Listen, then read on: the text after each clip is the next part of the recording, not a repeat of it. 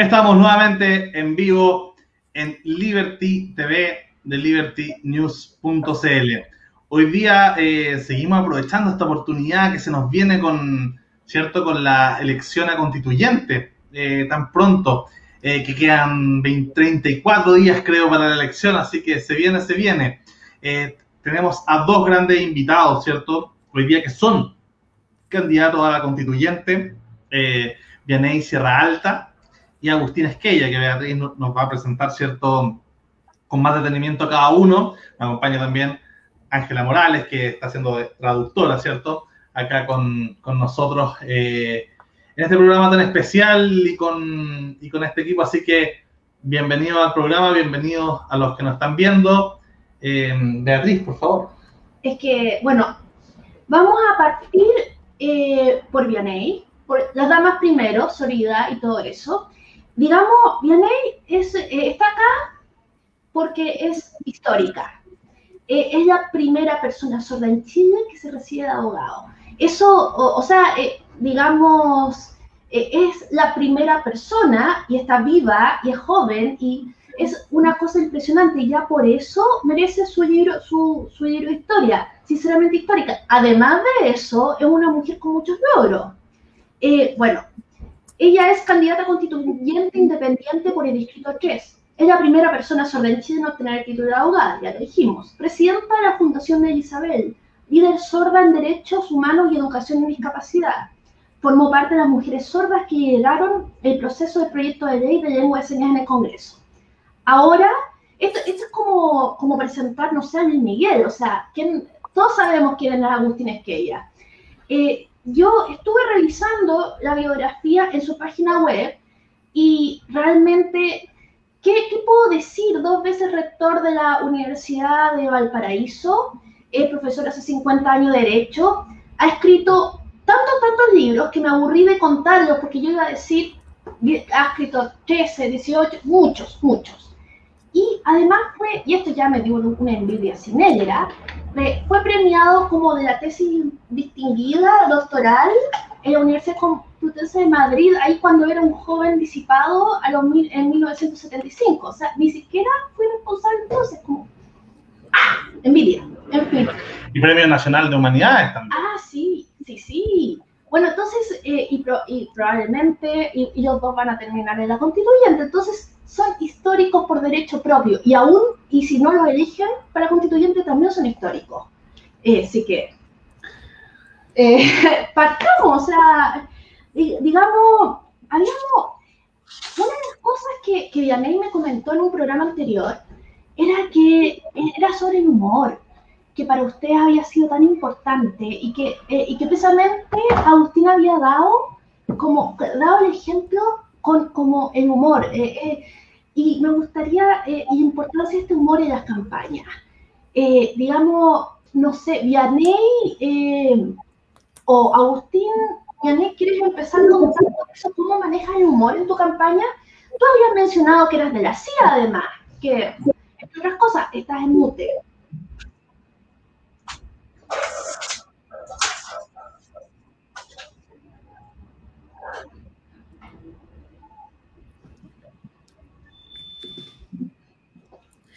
Eh, ah, bueno, hablemos del humor, del humor.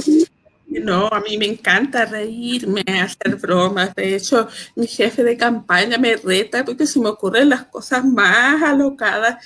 Yo les digo, pero es que yo no quiero que esta campaña sea como otra, lo mismo, aburrido. Y les quiero contar como que yo siento que el humor es una característica que tenemos como chilenos, que está dentro de la cultura chilena. Sabes tú que cuando me di cuenta, cuando fue la primera vez que salí del país y viajé a Estados Unidos, digamos, a un intercambio por el tema de las mujeres con discapacidad, y allá me di cuenta que no todos los países tienen esta costumbre de echar la talla, como decimos los chilenos, ¿cierto? Que sacamos una broma de todo y nos reímos de todas las cosas.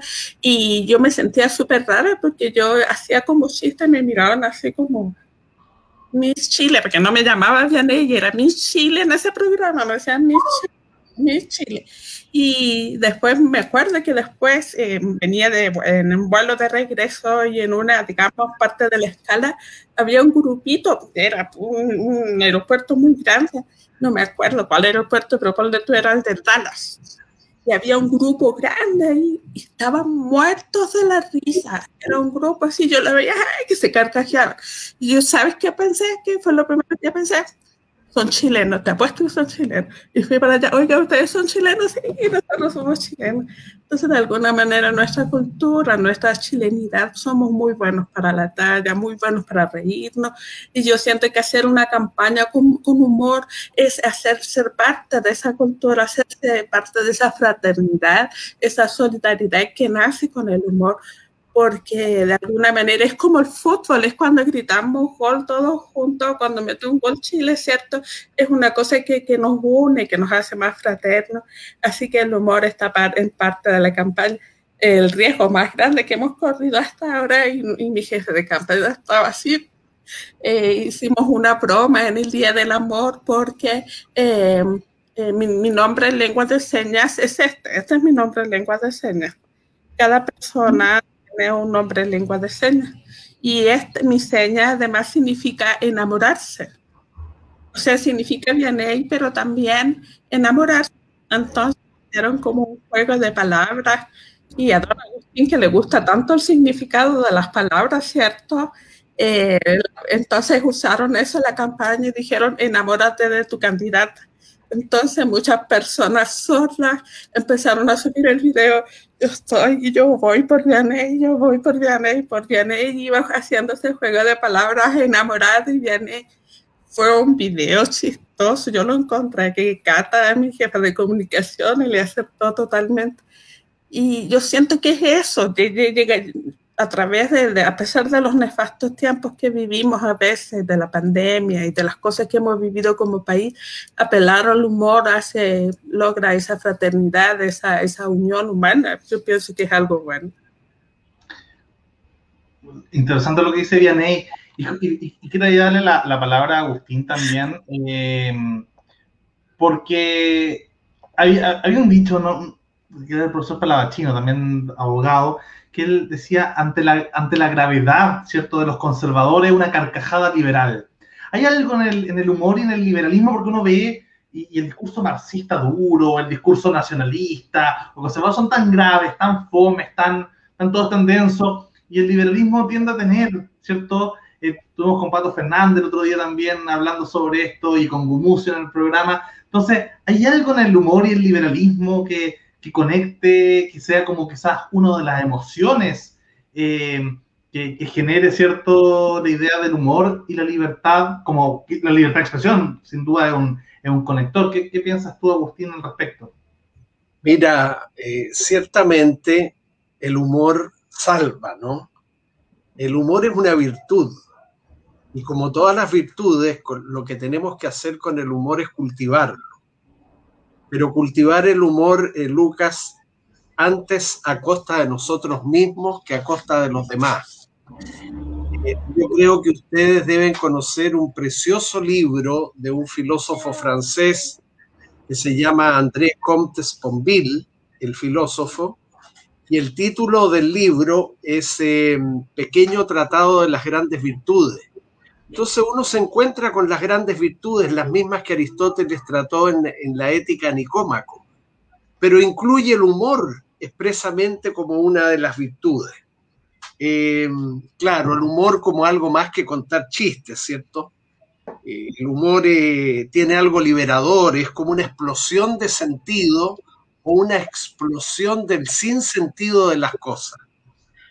Tú tienes razón, Lucas, probablemente los liberales quiero creerlo así, estemos más cerca del humor que otros, porque Yaney utilizó eh, una palabra muy apropiada a propósito del humor, camaradería. Con el humor eh, hacemos eh, camaradería. Mira, y a propósito, si me lo permiten, del humor a costa de sí mismo, ese, ese episodio tan divertido, ¿no? Un condenado a muerte marcha al patíbulo a primera hora de la mañana un lunes, ¿no? y lo que le dice a sus gendarmes es eh, qué manera de empezar la semana, ¿no? o, o cuando Grucho Marx, por mencionar otro clásico, decía, no tengo ningún interés en pertenecer a un club que acepte personas como yo. Y hay dos clásicos ejemplos del humor a costa de uno mismo, y tal vez los liberales, Luca, eh, los distintos liberales que habemos hoy en Chile, agrupados de distintas maneras y que yo sueño con una próxima y completa integración de ellos, de todo el pensamiento liberal chileno, podemos cambiar eh, la desmesura de la ira por la desmesura del humor. En Chile está imponiéndose una desmesura en los juicios, en, los sentimientos incluso a veces, y es mejor sustituir esa desmesura de la ira por la desmesura del humor. Así que gracias por tu pregunta. Ahí, bueno, había una, hay una antropóloga liberal también, diría yo, eh, primatóloga realmente, eh, Isabel Benke, chilena, que ella justamente habla de que el humor eh, es, una forma de, mm, de vaselina social, por así decirlo, ¿cierto? Y que los bonobos en la sexualidad, bueno, los humanos usamos la misma herramienta que los bonobos usan en cuanto a la sexualidad, que ellos son, son quizás los primates más liberales, nos dejan, nos dejan a los humanos, ¿cierto? Como los segundos más liberales, los bonobos usan la sexualidad como nosotros usamos el humor. Eh, bueno, quería yo pasar a un tema que, de, que también que es serio, pero no por eso tenemos que ponernos graves. El feminismo.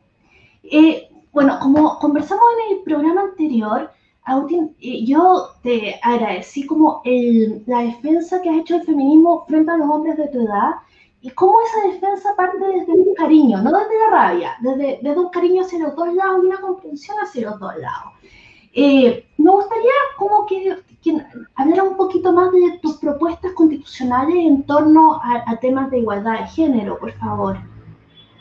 Mira, Previo a, contestar más directamente tu pregunta, Beatriz, permíteme una vez más hacer una distinción que podría ser orientadora en relación con el tema del feminismo.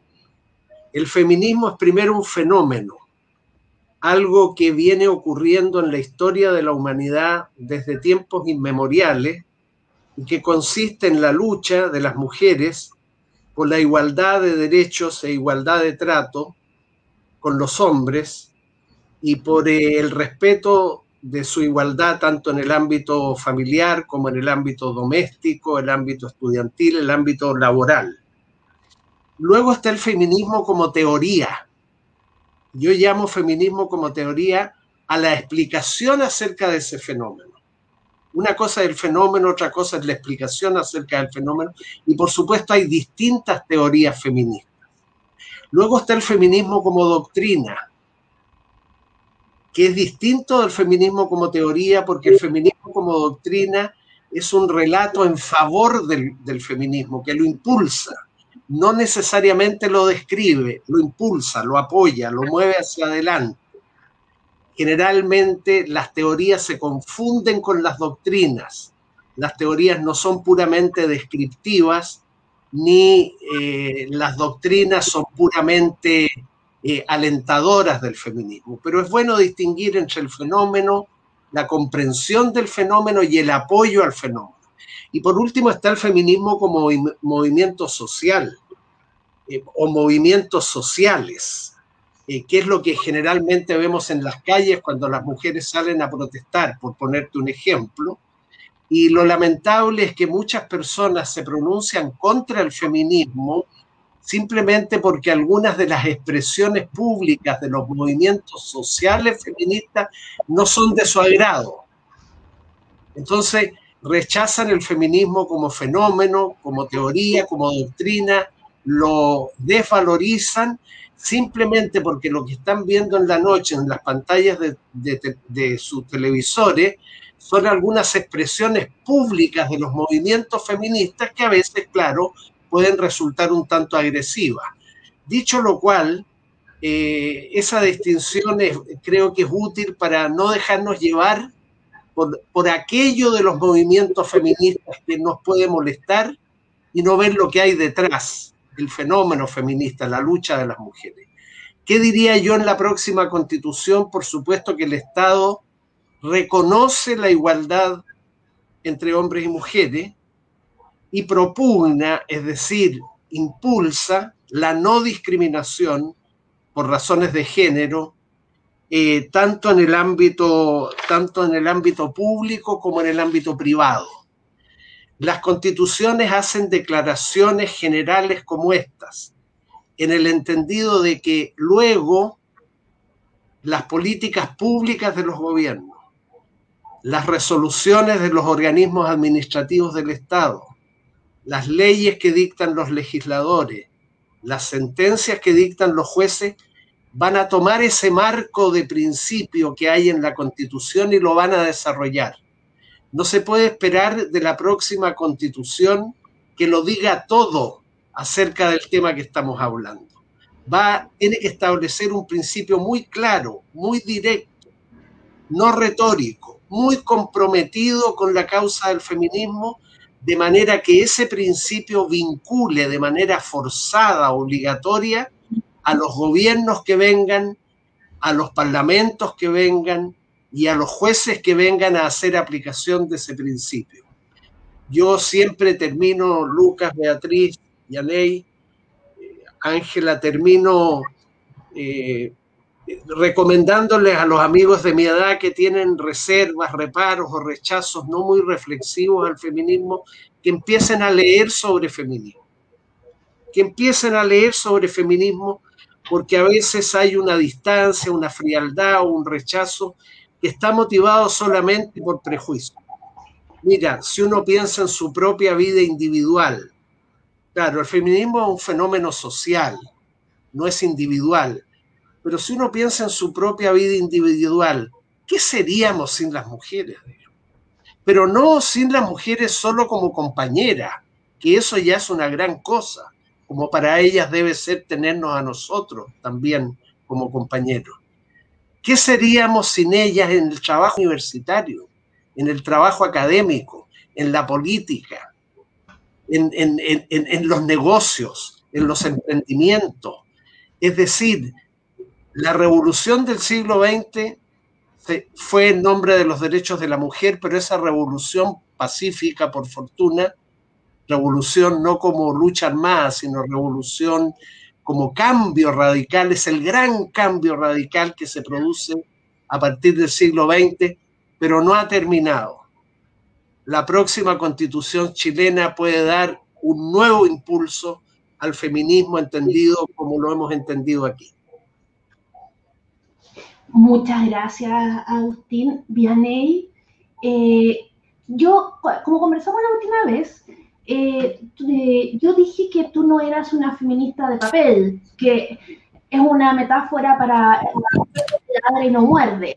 Tú eres una feminista de verdad y has hecho cosas. Y me gustaría que, te, que nos contara un poco más de Centro de una Mujer Sorda, que está en pañales eh, porque eh, se acaba de abrir todo eso. Bueno, eh, bueno, lo primero que quiero decir es que dentro de mi generación, porque yo me veo muy joven, pero en realidad estoy viejita, aunque ustedes no lo crean, pero dentro de mi generación, nosotros vivimos una infancia, una juventud en donde había muchas cosas que habíamos normalizado y decíamos que la vida era así y nos enseñaron que la vida era así y que las princesas tenían que ser salvadas, por ejemplo, o que los profesores nos podían pegar, o, que a los niños se les podía pegar, o a, que las mujeres podían ser maltratadas, porque de alguna manera en el ámbito también jurídico, ¿cierto?, del derecho, se consideraba hace mucho tiempo, en esos tiempos del derecho romano, a las mujeres como propiedades, a los esclavos como propiedades, a los hijos como propiedad, como la res, ¿cierto?, la cosa. Entonces, de alguna forma, esta evolución humana en donde hacemos una humanización del ser humano la dignidad del ser humano, y con eso conlleva eh, esta, esta igualdad por, la sola, por el solo hecho, esa sola condición de ser un ser humano. Y, pero eso no es fácil porque, como decimos, la cultura nos enseñó que había cosas que, que teníamos que La deconstrucción también la tenemos que nosotras las mujeres, ¿me entiendes? Entonces, a veces yo misma me veo diciendo una frase, una oración, y que mi hija, que es el triple de feminista que yo, porque nuestra, en esta nueva generación donde las princesas no se salvan, donde las mujeres son poderosas, donde hay, eh, la astrofísica no es una cosa eh, que una mujer no puede lograr.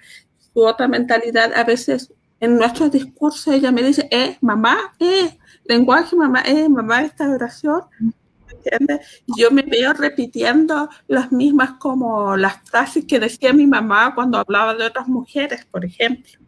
Entonces, lo primero que quiero acotar que para nuestra generación de mujeres, digamos, las que nacimos en los años 70, es un proceso de cambio, es un proceso en que tenemos que volver a aprender y esa deconstrucción tenemos que entender que las personas que son mayores de 40, mayores de 50, mayores de 60, llegué a Don Agustino, me falta todavía decir mayores de 70, tenemos toda una construcción cultural, una construcción de pensamiento en que necesitamos eso de construirlo para volver a aprender.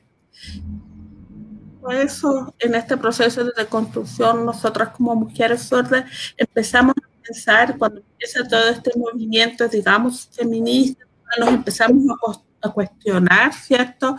Eh, yo lo primero que dije, bueno, ¿y qué pasa con las mujeres sordas? Entonces yo podría decir que nuestro feminismo es más interseccional está la señal interseccional. Interseccional, ¿por qué?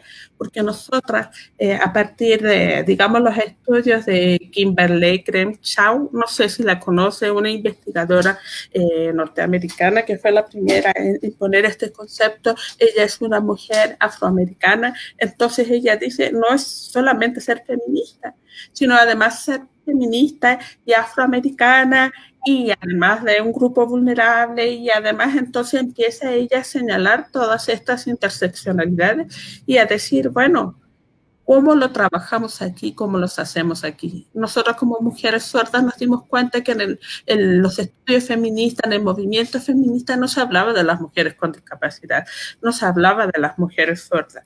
Y empezamos a decir, ¿qué está pasando en esta lucha por la igualdad desde las mujeres sordas? La comunidad básicamente es una comunidad endogámica en donde se ven muchas parejas entre personas sordas, donde las mujeres sordas muchas veces no denuncian la violencia precisamente porque denunciar significa no solamente separarse, digamos, del individuo abusivo, sino que también significa salir de la comunidad en la única donde se puede comunicar.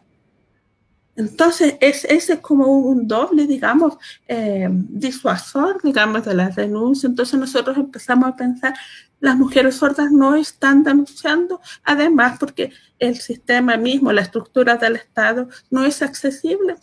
Imagínese usted que yo soy una mujer sorda, en mi caso soy una mujer postlingüística, alcancé a aprender el español, por eso hablo correctamente pero hay muchas mujeres sordas que son monolingües y su lengua base es la lengua de señas y muchas veces no han podido aprender el español porque ese es otro gran problema que tenemos en la educación en Chile, en donde el 2% de quienes hacen, las personas sordas que hacen la prueba de aptitud pueden entrar a la universidad con más de 450 puntos, porque tenemos un problema de, del aprendizaje del lenguaje español. ¿Cómo denuncia la mujer que tiene una pareja oyente y cuando llega el oficial de la policía, ¿a quién oye? ¿Con quién se comunica? Entonces ahí tenemos un problema, se va a comunicar muchas veces con el agresor. Y para mí ha sido un, verdadero desafío el año pasado porque veía que incluso los tribunales usaban de intérprete a los propios agresores como intérprete en el tribunal. O sea, una cosa así como, oye, ¿qué está pasando? Entonces es ahí cuando nosotras dijimos, no, esta cosa está todo mal, todo mal.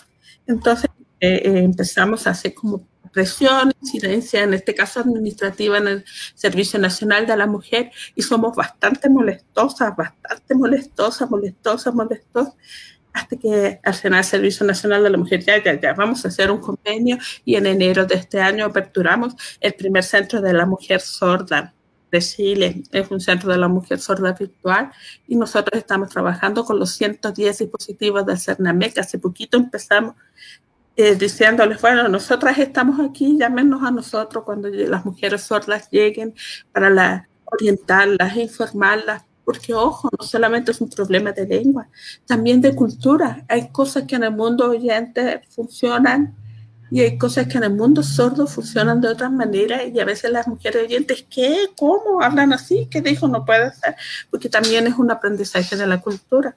Y ahí podría eh, explayarme un montón, pero básicamente nos sentimos contentas de que este activismo, este activismo sea más concreto y hayamos podido formar este Centro de la Mujer Sorda con trabajadora social sorda, eh, psicóloga que es hija de padre sordo, eh, tenemos eh, nuestra directora sorda, monitora sorda, imagínate qué fantástico poder acoger a las mujeres sordas decirle, mira, te hablamos en tu idioma y con tu cultura. Así que bueno, es un desafío que está empezando. Estamos trabajando en eso. Bien, ahí no, tremendo yo con todos programas que está haciendo Beatriz justamente sobre el tema de, de las capacidades diferentes. Es increíble, ¿cierto? La, eh, lo que uno no, no, entiende, ¿cierto? Desde cierto pensamiento. Eh, no, no capacidades diferentes, no existen las capacidades diferentes, no, no. Las capacidades son las mismas, tenemos las mismas capacidades. Ese es uno de los mitos, ¿ves? no son capacidades diferentes. Por ejemplo, cuando yo tuve que estudiar derecho, tuve que aprenderme el mismo código civil y tuve que dar las mismas pruebas y mis profesores, nada, qué pena acá. Eh, si, yo estoy agradecida porque el trato fue, usted tiene que estudiar lo mismo. Ahora, ¿qué eh, fue estudio accesible, por ejemplo? Pero eso no, no, me hace ninguna capacidad espectacular a mí, nada. Tenía, tenía que usar la misma motoneurona que usaban mis compañeros, ¿me entiendes? Ahora, lo que sí, o en la universidad, por ejemplo, tenía mi computador con un transcriptor simultáneo que me iba como este traductor, sí, como parecido con el traductor, y también tenía intérpretes de lengua de señas y ahí podía ir eh, interactuando. Y no ser sorda, ahora no soy sorda porque está mi compañera Ángela, entonces no hay una situación de discapacidad, no hay una situación de ser sorda y soy un individuo con el cual se ha logrado una igualdad condiciones de comunicación, pero ojo, cuidado, no decimos capacidades, te van a mirar con unos ojos de terror así, así que también podemos aprender a no decir las capacidades diferenciadas o que tenemos más capacidad.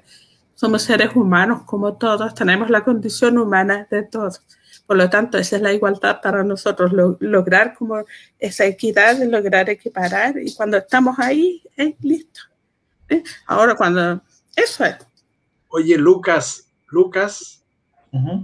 Lucas. Sí. A propósito del feminismo, al hilo de lo que decía Vianney, quizás solo falte decir para pasar a otra de sus preguntas, que el feminismo no es solo una cosa de mujeres, no es una causa de las mujeres, es una causa de las mujeres y de los hombres que se toman en serio el feminismo. Porque también ese malentendido existe entre los varones de mi generación. Esas son cosas de mujeres. No, hay muchos hombres en la historia de la humanidad y hoy en el presente. ¿Ah? Jonas Stuart Mill, uno de los primeros, ¿no? Bueno, qué bueno que lo nombras porque él en 1852 publicó un alegato en favor de los derechos de la mujer, de los derechos políticos, laborales, domésticos, que se llamó el sometimiento de la mujer. Y fíjate lo afortunado que fue, tres años después de publicarse ese libro en Londres, tuvo una traducción en Chile, a mediados del siglo pasado, en esa sociedad pacata, conservadora nuestra. Y por supuesto que Martina Barros, eh, sobrina del historiador Diego Barros, eh, Diego Barros Arana, que hizo la traducción, pues eh, ganó la animadversión de los círculos sociales que ella frecuentaba la dejaron de invitar a tomar el té, a jugar a las cartas. Eh, tuvo graves problemas Martina Barros por haber traducido ese libro, pero mira tú, estamos hablando de un libro de mediados del siglo pasado, escrito por un hombre, por uno de los principales filósofos liberales. Qué bueno que lo mencionaste, Lucas, porque estos espacios son también para datear a quienes los siguen acerca de buenos libros, buenas lecturas. Así es, muy de acuerdo con, con tu premisa. Y, es una discusión que, que, yo en mi generación, eh, siendo el más joven de acá, el, se da mucho si los hombres pueden ser feministas o no. Y, y ahí hay una discusión entre feministas liberales, feministas radicales, ¿cierto? De, porque algunas consideran que no, que algunas feministas de, la radicalidad consideran que, que, un hombre no puede ser feminista, eh, hay otras que cierto que, que, mencionan que sí, otras que dicen que se puede ser aliado, entonces es una discusión eh, líquida, ¿cierto? Una discusión que está presente. Y bueno, también lo discutíamos con, con, con amigos conservadores justamente, quién había mencionado primero el, feminismo, si Stuart Mill, ¿cierto? En, en, esos años, o Angel, que también por esa misma época estaba compitiendo, entonces, y Stuart Mill era antes que Angel, entonces ahí nos podíamos atribuir al liberalismo esos primeros pasos feministas antes que, el marxismo. ¿Y ahí? Oye, disculpa, disculpa, lo que pasa es que tengo mi memoria de corto plazo, después se me va a ir la onda porque dijiste algo importante. Mira, cuando, ¿te acuerdas tú? Cuando comenzó eh, la lucha por los derechos civiles, ¿cierto? ¿Sí? Malcolm X, ¿te suena? Suena? Eh, sí, ya. En su biografía hay una cosa súper interesante. Él cuenta un episodio en donde le estaba dando una charla, ¿cierto? Y había personas, digamos, de distintos colores presentes en el auditorio y se le acerca una mujer eh, blanca, eh, se veía que era una mujer, digamos, con algunos recursos y le dice en qué les puedo ayudar en su movimiento. Y él, ¿sabes cuál fue su respuesta? Le dijo, nada, en nada. Entonces ahí quedó ella, quedó, pero ¿cómo si yo quiero ayudar? Y esto tiene una explicación. Y lo mismo puede suceder con las feministas o con las personas con discapacidad o los pueblos indígenas. ¿Cuál es la respuesta que hay ahí? Es que por mucho tiempo se ha sentido el poder del grupo que tiene el poder como con esta actitud paternalista. Llegamos a colonizar América, colonizar a los bárbaros, porque nosotros somos la civilización y sabemos cómo hacerlo. Por lo tanto, nosotros a los bárbaros indígenas les vamos a enseñar cómo ser civilizado y se anula toda una cultura, una civilización, una sociedad, una forma de vivir distinta. Entonces, cuando una persona blanca va donde una persona afroamericana y quiere tomar su bandera de lucha, termina eh, imponiéndose ese poder también, donde dice, mira, es que nosotros somos un grupo más privilegiado, fuimos a la universidad, conocemos la academia, nosotros podemos transcribir, podemos escribir, nosotros podemos eh, apoyarlos mejor. ¿Me entiendes? Entonces él dice, no, necesitamos nosotros ser los protagonistas, nosotros ser los que hablemos por nosotros, sin este paternalismo, esta persona que nos está cuidando. Y lo mismo está pasando con las personas con discapacidad. Por mucho tiempo se han considerado objetos de, de caridad, de presidencia, donde decimos, eh, no, esta persona no puede, es una carga, pobrecito, años de teletón, donde nos ponían a estas personas para que nos pusiéramos a llorar de lástima, de pena, ¿cierto? Eh, esta cultura de la rehabilitación, de, ay, pobrecito, hay que arreglarlo. Entonces ahora las personas con discapacidad después que se aprueba la Convención de los Derechos de las Personas con Discapacidad, dicen, somos sujetos de caridad, somos sujetos de derecho. Nada sobre nosotros sin nosotros. Entonces, que empieza a hacer el movimiento de la discapacidad dice, no, yo quiero hablar, yo quiero contar, yo quiero decir, yo quiero tomar mi bandera y demostrar de alguna manera que esta lucha nos pertenece. Entonces, a lo mejor eso te podría explicar también lo que pasa con el movimiento feminista, en donde siempre, eh, por muchos años, y eso tenemos que reconocer, los investigadores, los escritores, los locutores, los oradores eran los hombres. Entonces, en este espacio las mujeres dicen, no, este es espacio de nosotras, nosotras tenemos que decir nuestros discursos. A lo mejor ahí puede estar la situación. Ahora, muy distinto es cuando tenemos eh, colaboradores, eh, aliados. La verdad es que hay una diferencia en estos dos conceptos. El profesor eh, me va a retar por no tener clara la diferencia de los dos conceptos, pero ojo, no es lo mismo apoyar, eh, hacer un soporte, hacer un apoyo, pero la bandera sigue estando las marchas, en la visibilización, en la televisión, deben seguir siendo las mujeres, deben seguir siendo las personas con discapacidad. A nosotros nos pasa mucho a las personas con discapacidad. Imagínate, periodista, ¿eh? viene periodista, yo le digo, espérate, soy sorda, voy a llamar a mi, a mi intérprete, espérate. Y viene el intérprete y el periodista, mira, te voy a mirar a la cámara, me está mirando a mí y después me cierra la mirada y mira a otro lado y le empieza a preguntar al intérprete, oye, usted dígale a ella y qué opina de ser candidata constituyente. Oh, intérprete profesional al tiro le va a decir, no, pregúntale a ella, ella es la protagonista, no yo, no me preguntas a mí. ¿Por qué? Por ese factor de visibilizar a la persona, mostrarla, darle protagonismo. Entonces puede que ahí esté el problema, como te digo, puede que ahí esté como, digamos, la explicación, pero no ocurre solamente con el feminismo.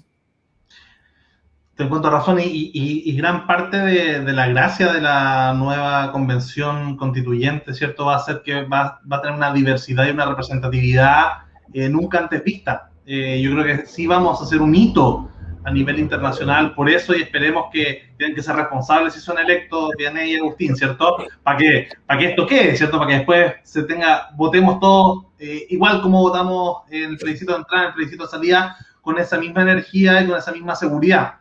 Eh, porque si en el fondo hay peleas, no se llegan a acuerdo de dos tercios y finalmente queda una majamama inentendible o, o no, bueno, sería una, una pena perder como pasó en Islandia, ¿cierto? En Islandia también había todo un tema de, convención constituyente bien, bien idílica y finalmente no quedó, por obviamente los conservadores la frenaron, pero, pero pasó. Y justamente quería preguntarte, Agustín, porque sé que, tú estás más, corto de tiempo, después podemos ir conversando más y profundizando más con Bianchi sobre este tema, pero preguntarte un poco sobre, sobre cómo ves, eh, ¿cierto?, la posibilidad de de, resultado ahora, ahora que ya llevamos, llevamos ya un par de tiempo en campaña, ¿cierto? Ya están las coaliciones claras, está, hay, varios temas que están ahí, ¿cierto? Más, más dilucidados de la última vez que conversamos. ¿Cómo crees que se van a dar de alguna forma esto, e, esta conversación constituyente, sabiendo que hay 50% mujeres, 50% hombres, el tema de los dos tercios, los pueblos originarios? Eh, ¿Cómo, ¿cómo crees tú que se va a dar el ambiente dentro de, también teniendo en cuenta la pandemia que va a llegar, ¿cierto? Esperemos no estar en la convención constituyente con mascarilla, eh, que ya nos hayamos vacunado todos y podamos, ¿cierto?, salir adelante. ¿Cómo ves tú los, desafíos y la posibilidad que tiene el liberalismo y las ideas de la libertad y la libertad de expresión y todas las libertades de manifestarse en esta nueva convención constituyente? Lucas, que el proceso constituyente, desafortunadamente, pero así es la realidad, está transcurriendo y va a seguir transcurriendo, no solo bajo la abrumadora presión de la pandemia, sino también en medio de una crisis social y económica imputable en altísima medida a la misma pandemia. De manera que dificultades habrá pero yo más que una conjetura sobre lo que ocurrirá en la convención desearía expresar un deseo, el deseo de que ninguno de los constituyentes lleguemos, si es que llego yo, Vianay llega, con nuestra constitución, cada cual escrita bajo el brazo, para echarla a pelear con la constitución que los otros, distintos de, los, de nuestros pensamientos, también traen.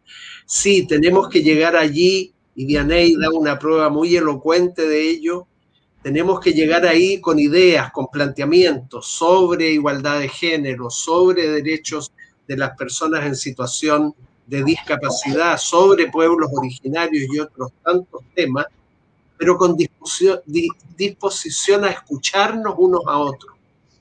Yo de verdad me comprometo a más a escuchar que hablar en esa convención. Quiero que mis ideas y mis planteamientos eh, reciban eh, y, acepten el contraste con posiciones distintas, de manera que lo que se decida allí sea el resultado de un proceso colaborativo antes que la imposición de un punto de vista más ilustrado o mejor argumentado que otros, en el entendido de que también la convención constituyente va a trabajar con ventanas y puertas abiertas, escuchando a la ciudadanía, no solo escuchándose entre sí los constituyentes y a una ciudadanía que yo espero hable con voz pausada, con voz tranquila, con voz serena, con voz convencida, vehemente incluso, pero nunca con una voz violenta ni con una voz eh, que pudiera ser intimidante.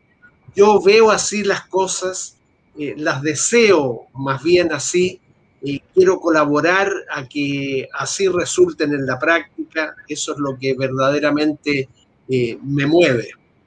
El verbo tendrá que ser escucharnos, hablar, tomar la palabra, pero también reconocer el derecho de todos, de todos, no solo de los miembros de la Asamblea, de la Convención, a el, el deber, el derecho a tomar la palabra y el deber de escucharnos unos a otros. Suelo recordar, Lucas, con esto termino, ese pensamiento de Gianni Battimo, el notable filósofo italiano.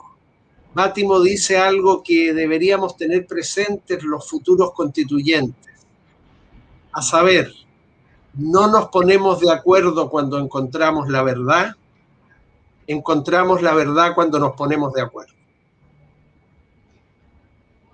Venga la muñeca. Sí, ¿verdad? Hola, bueno, estamos, quedan tres minutos y tú te tienes que ir. Sí que quería pedirte que peinaras la muñeca y dijeras lo que quieras decir ahora y te vamos a echar mucho de menos después. Libremente divaga sobre lo que tú quieras.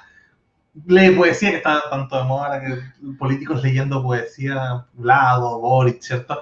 Lee poesía o cuéntanos lo que tú quieras. Oye, mira, esto de peinar la muñeca es una expresión fantástica, ¿no?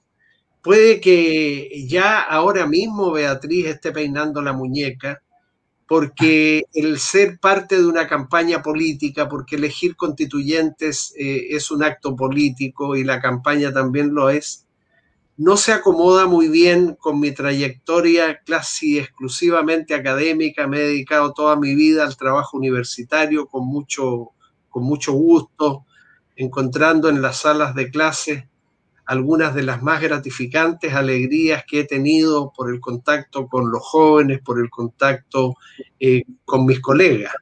Entonces me siento un poco desubicado hoy en día, no por la tarea que tendrá la Convención Constitucional, que es una tarea tan importante como producir una nueva constitución para la República de Chile.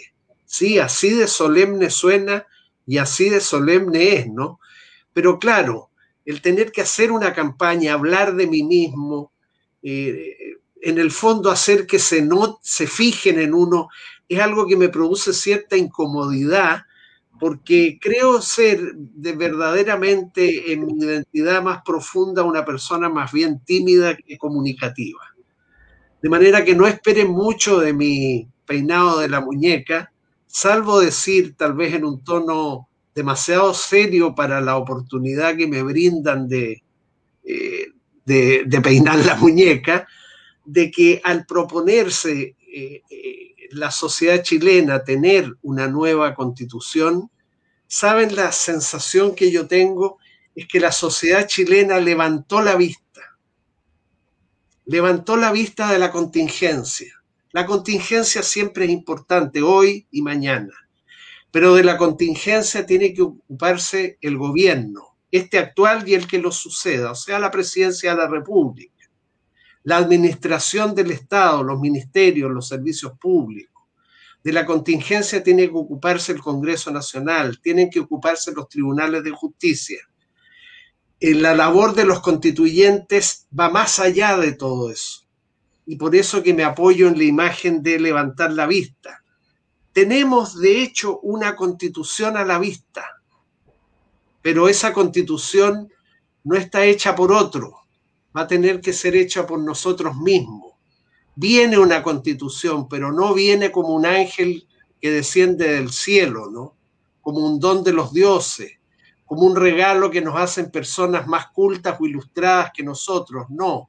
Viene una nueva constitución producto de un régimen democrático que quiere que esa constitución lo sea también en su origen y también en sus contenidos. De manera que con estas palabras yo sé que algo serias eh, perdónenme que me despida de ustedes. Yo he tenido un gran agrado, una vez más, Lucas y Beatriz, de comparecer en este espacio con ustedes.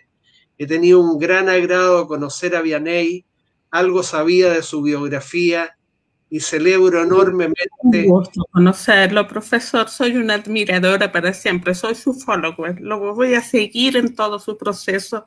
Sí, ya lo seguía de antes, por si acaso, pero nos conocemos. Así bueno, y yo me he transformado al escucharte y al encontrar referencias de ti, eh, también en un admirador.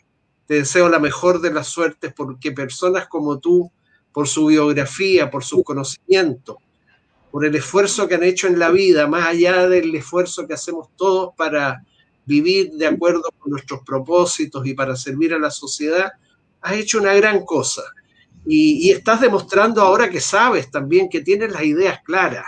Y eso es muy importante. Ni qué decir, gracias a Ángela por su trabajo para que nos podamos entender bien y para que todos nos puedan entender. Felicitaciones de nuevo y en nombre de la libertad, de las libertades, ¿no? Tenemos que redactar la nueva constitución. Fíjate que ustedes en algún momento, muchas gracias, sobre la libertad de John Stuart Mill, ahora sí termino, en algún momento eh, Lucas y Beatriz se preguntan eh, cómo podemos mejorar las libertades en Chile. Y aunque suene a paradoja, podemos mejorar las libertades en Chile mejorando la igualdad. La igualdad no fricciona con la libertad. La libertad, la igualdad no es enemiga de la libertad. En cierto modo es condición de la libertad. Personas que viven en condiciones materiales de existencia llenas de carencias, de inseguridad, o aún peor, en niveles de pobreza baja, de indigencia incluso a veces, no solo reflejan una sociedad desigual, son personas que no tienen acceso a un ejercicio efectivo de sus libertades. Entonces, mira tú, cómo es al revés de cómo muchas veces nos dijeron desde ciertos sectores de pensamiento, que si somos más libres la desigualdad es inevitable. No. Si queremos ser más libres, tenemos que ser también más iguales. No iguales en todo, pero que todos al menos tengan acceso garantizado a determinados bienes básicos o primordiales como salud, educación, vivienda, previsión, medio ambiente, retribución justa por el trabajo, acceso a esos bienes, porque solo teniendo acceso garantizado a esos bienes la libertad es posible de ser ejercida. Si no, las personas no ejercen de hecho sus libertades no viven la libertad, sobreviven tratando de ser libres. Un millón de gracias de nuevo y felicitaciones, Vianey, y mis excusas por tener que retirarme por un compromiso familiar ineludible con tres nietos que están esperando que yo cumpla ahora, antes del toque de queda, con una invitación a comer pizza. Eso es todo lo que me hace apartarme de ustedes. Adiós. Muchas gracias, Agustín, nuevamente por tenerte acá y esperemos tenerte antes eh, y electo también cuando no, no, sea electo la constituyente, tenerte acá comentando. Cuando ustedes quieran, y ojalá se cumpla eso, porque lo único que quiero es seguir comprometido con este proceso. Muchas gracias. Muchas gracias, Agustín. Y eh, para ir cerrando, viene tus tu momentos de peinar la muñeca claro. y, y, agradecerle también a Agustín y hables todo lo que es maravilloso de tu amor hacia, hacia el profe Esquella. Oye, primero decir que maravilloso, muchas gracias a los dos. Voy a peinar la muñeca de emoción. Ah, estoy peinando la muñeca. La emoción, la emoción de poder eh, estar con un profesor, con un jurista destacado, con una persona que nos ha enseñado a generaciones y generaciones de de abogados porque él no solamente ha escrito mucho, sino que también ha hecho un trabajo grande eh, en lo que es la difusión, la enseñanza ciudadana. Eso me encanta, así que estoy agradecida de que me hayan invitado en esta oportunidad a los dos y también eh, agradecerles también el espacio que ustedes tienen en donde eh, la, la la discusión se mucho más estas discusiones un poco más filosóficas, un poco más humanas, un poco recuperar esa, esa humanidad que tenemos más allá. La política no es una palabra que nos agrade mucho. Yo siento que este proceso, por lo menos para mí, no es político. Es más bien eh, no político como está mal entendido ahora, no la política de antes, eh, como la polis, la lucha por la ciudad. Yo no. Eh, yo siento que este es un proceso ciudadano, es un proceso de, de, quienes llevamos muchos, muchos años trabajando con nuestras comunidades, eh, que hemos tratado por muchos años de, de, lograr que esa desigualdad se vaya reduciendo. Y de alguna manera yo sé que este proceso es una oportunidad única, no solamente para que los posibles votantes puedan considerarme eh, con mi programa como una candidata eh, creíble, que tiene un programa que vale la pena seguir, que vale la pena votar, sino que también para mí este es un proceso de poder mostrar nuestra realidad, nuestra comunidad de personas sordas, nuestra, la comunidad de las personas con discapacidad, las personas de Calama, las personas que vivimos en el norte de Chile, mostrar la realidad eh, de respirar todos los días un aire contaminado y mostrar las luchas también, como el movimiento ciudadano de Calama lleva 10 años luchando, luchando por la temática de la contaminación y como somos eh, la región con la mayor cantidad de cáncer al pulmón, somos líderes en el cáncer al pulmón. Yo sé que estas cosas suenan como muy cliché, muy repetidas, pero para nosotros es una realidad cotidiana que vivimos y respiramos todos los días. Entonces, de alguna forma, este proceso nos ayuda a visibilizarnos como ciudad, como región, como personas diversas, como mujeres feministas, como mujer sorda, visibilizamos esa realidad. Yo sé que eh, don Agustín, cuando sea constituyente, no se va a olvidar de, las de nuestras luchas también y nos va a tener en cuenta eh, a la hora de pensar y hacer la constitución. Para mí también sería eh, un honor que los ciudadanos de la segunda, de la región de Antofagasta, ya no se dice segunda, la región de Antofagasta voten por mí, un honor y una responsabilidad y un deber. Así que agradecida si podemos seguir adelante y si no, no olviden que somos activistas, vamos a estar incidiendo igual como, como mesa de organizaciones, como mesa, Movimiento Ciudadano de Calama, Movimiento Independientes del Norte.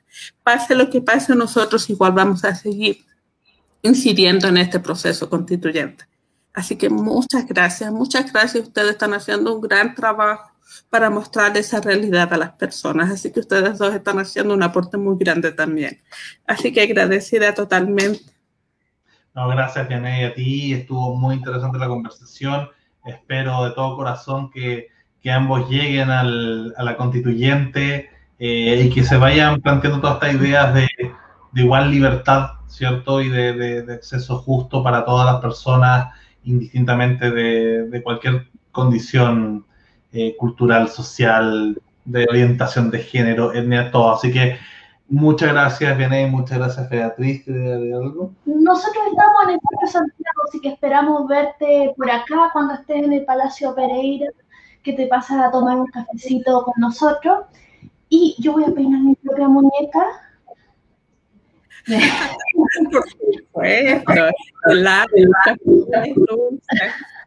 Agradecerle a Ángela también por, por esta labor eh, y y gracias por, por hacer esto. Y suscríbanse a Liberty News. Eso. Esa Muchas gracias. La muñeca. Eh, suscríbanse a Liberty News, que es un medio pequeño que Liberty TV en YouTube también. También, sí, pues.